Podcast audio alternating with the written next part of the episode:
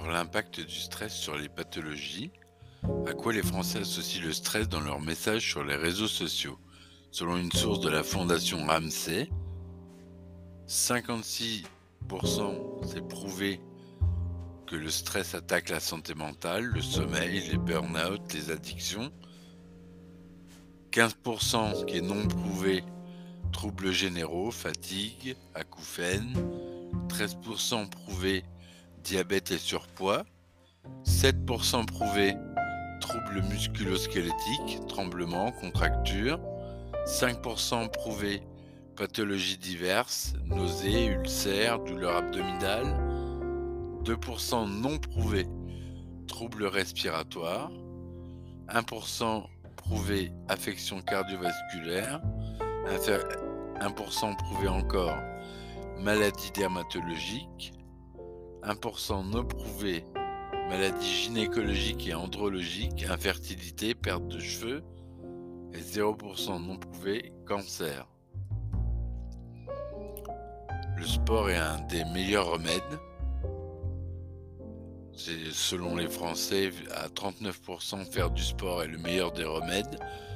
Ensuite, il y a 28% qui fait rien contre le stress, 15% qui fait de la méditation ou du yoga, et 19% qui en parlent avec leur entourage.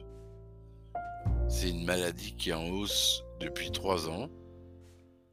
38% a augmenté. Selon un sondage de l'Observatoire du stress de la Fondation Ramsey et Opinionway. Voilà. Donc, euh, les principales conséquences du stress qui ressortent de l'analyse de près de 9000 conversations observées sur les réseaux sociaux portent sur la santé mentale. 56% des messages c'est un des effets du stress chronique retrouvé dans de nombreuses études. La qualité du sommeil, le burn-out, les souffrances émotionnelles, les addictions. Et si on associe au stress un risque accru de diabète et d'obésité. Voilà. Donc, euh, comme quoi le stress, ça peut atteindre beaucoup de choses et beaucoup d'endroits dans notre corps. Il faut prendre en compte ces choses-là.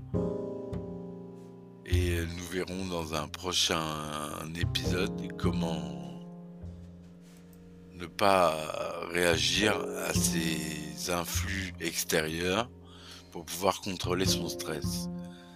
Voilà, je vous laisse sur cet épisode et je vous dis à bientôt pour le prochain. Ciao ciao